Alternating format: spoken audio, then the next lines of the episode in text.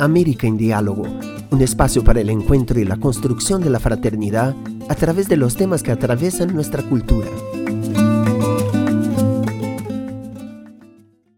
Bienvenidos a un nuevo espacio de América en Diálogo.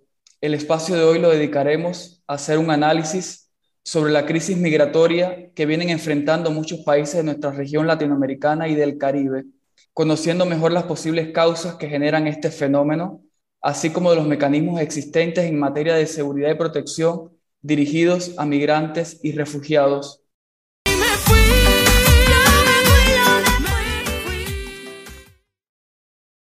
Para entrar a debatir sobre este tema hemos invitado al señor Elvis José Monsat Arraga.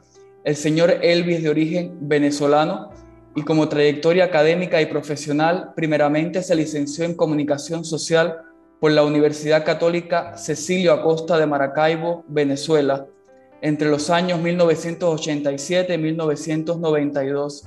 En 1999 realizó un diplomado en Doctrina Social de la Iglesia por el Instituto Teológico Pastoral Latinoamericano, CELAM. En 2007 realizó una maestría en Educación Abierta y a Distancia por la Universidad Nacional Abierta, UNA, de Caracas, Venezuela, y en 2009 hizo una formación como formador en responsabilidad social empresarial perteneciente al programa de las Naciones Unidas para el Desarrollo por la Universidad de Buenos Aires, Argentina. En lo profesional tiene un amplio recorrido en diversos ámbitos que va desde los medios de comunicación, realizando labores como director del diario La Columna de 1994 a 1998, director de Radio La Voz de la Fe de 1996 a 1998, entre otros. Dentro de lo académico ha sido decano de la Facultad de Ciencias de la Comunicación Social de la Universidad Católica Cecilio Acosta del 2001 al 2012. Tiene también una amplia experiencia en desarrollo humano integral, ha hecho varias publicaciones de libros, ha realizado varias investigaciones, ha sido tutor de tesis de posgrado, ha realizado ponencias en eventos nacionales e internacionales y ha recibido diversos reconocimientos. Actualmente se desempeña como secretario ejecutivo de la Red Latinoamericana y Caribeña de Migración, Refugio y Trata de Personas, Clamor, desde el 2017. También es director pastoral de Cáritas Venezuela por la Conferencia Episcopal, Episcopal Venezolana desde el 2019, entre otros. Muy buenos días, señor Elvi, gracias por aceptar la invitación. Muy buenos días, mucho gusto de estar compartiendo este espacio contigo y con todas las personas que nos escucharán. Para iniciar el diálogo, quiero comenzar con la primera pregunta. ¿Cuáles podrían ser las causas más profundas ante la crisis migratoria que atraviesa muchos países de nuestra región latinoamericana y del Caribe? Son varias las causas que existen en el continente. Voy a mencionarte las de mayor impacto en la actualidad. La primera de ellas es la pobreza estructural. Eh, este sistema, como dice el Papa Francisco, que mata porque empobrece y excluye a las grandes mayorías, al negarle sus derechos fundamentales, al impedir tener una vida digna, expulsa a millones de personas de sus países en búsqueda precisamente de esa vida que les es negada en el lugar donde nació, donde vive. La pobreza, el hambre, la miseria sigue siendo la principal causa de la migración forzada en América Latina y en el mundo. También un importante porcentaje de la población en situación de migración y desplazamiento es como consecuencia de la violencia, sea de la violencia ejercida por los grupos eh, paramilitares, eh, por las maras, por ejemplo, en Centroamérica, por, por las guerrillas, eh, por los conflictos armados, por las guerras. la, violencia es otro de los factores que más eh, expulsa migrantes en nuestra región.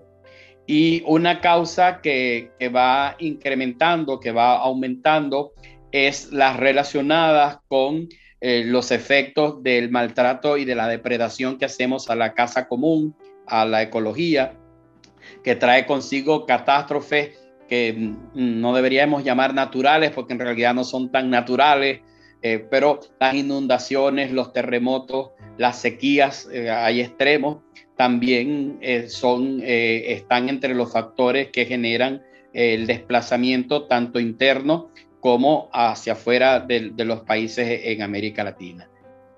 Elvis, siguiendo con, las preguntas, em, el pasado 30 de septiembre distintas instancias de la ONU exhortaban a los estados a no expulsar a los haitianos, por ejemplo, sin haber evaluado sus necesidades de protección, garantizar los derechos humanos fundamentales de ellos en situaciones de movilidad y ofrecer mecanismos de protección u acuerdos de estancia legal para garantizar el acceso efectivo a vías migratorias regulares.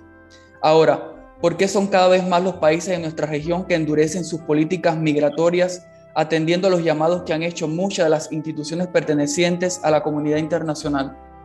Desafortunadamente, en la mayoría de los estados, casi todos los estados de América Latina, también del mundo, eh, se está consolidando la política de llamada la política de seguridad eh, que entiende a los migrantes como una amenaza para la sociedad eh, nacional. Entonces, frente a una amenaza, la tendencia es a construir muros. Unos muros de concreto, de, de bloques, de cemento, pero otros que son quizás hasta más graves, que son los intangibles, que, igual lo que intentan es impedir que el migrante pueda ingresar al país y sobre todo que pueda tener una exitosa inserción en la búsqueda de sus derechos. Recientemente en la Fratelli Tutti el Papa Francisco nos dice que desafortunadamente tanto en los llamados gobiernos de derecha como en los llamados gobiernos de izquierda, esta, esta política de, de construir muros esta política de exclusión eh, está predominando frente a lo que indican los tratados internacionales que esos mismos países han suscrito. Eh, con el aumento migratorio eh, hacia varios países de nuestra región, muchos migrantes han sido víctimas de discriminación, ataques de todo tipo y de hechos fraudulentos por otras personas que se prestan para engañar a muchos de ellos con la condición de ayudarles a llegar al país que desean ir. Según un reporte de la ONU, por ejemplo, que publicó el medio de noticias BBC Mundo, unas 30.000 personas al año atraviesan la selva del Darién, que limita entre las fronteras de Panamá y Colombia, y en el que decenas de lanchas informales trasladan a los inmigrantes y los introducen en la selva de noche sin que nadie se entere. Ante este tipo de panorama, ¿Cuál ha sido el papel de los gobiernos receptores de migrantes en el velar por la seguridad y protección de las personas que están bajo muchas de estas condiciones? ¿Qué mecanismos de seguridad y protección existen para personas migrantes y refugiadas? Bien, en realidad no son muchos desafortunadamente. Puedo decirte que en la actualidad en América Latina existen unos flujos migratorios importantes. El primero de ellos es el flujo de venezolanos y venezolanas, mis compatriotas, que somos que con casi 7 millones de personas que han salido, nos convierte en el flujo migratorio más grande de América Latina, de toda la historia de América Latina y el segundo más importante del mundo. Solo nos supera Siria. Y según estimaciones oficiales, este año Venezuela podría inclusive superar a Siria y convertirse en el desplazamiento humano más grande del mundo. Eh, en este momento.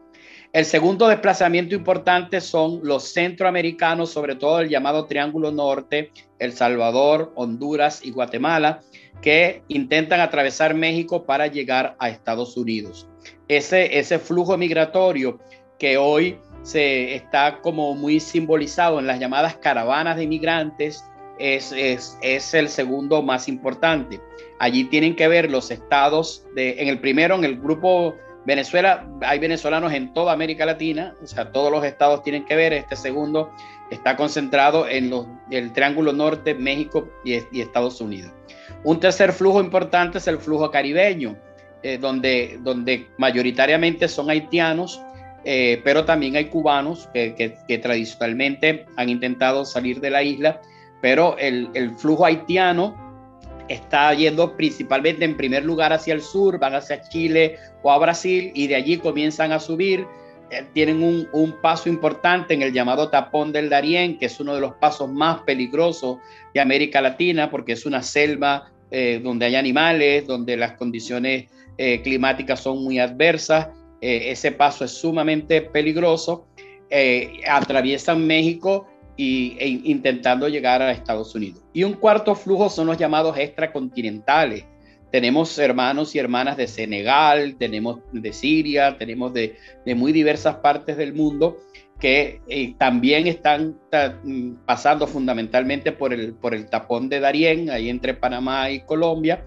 Eh, es un flujo eh, cuantitativamente menos importante, pero cualitativamente sí lo es, porque son personas de diversas lenguas, de diversas religiones, sobre todo de muy diversas culturas, que hacen que ese atender a ese flujo migratorio sea sumamente complejo.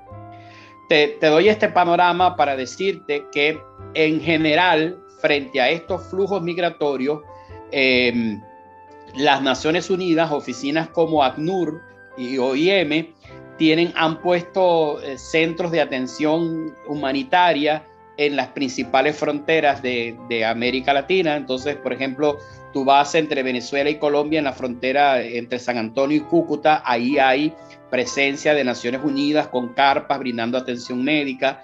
Lo mismo en la frontera, por ejemplo, entre Ecuador y Perú, entre Perú y Chile. Eh, o sea, en muy diversas partes de América Latina hay, hay centros de, Naciones Unidas.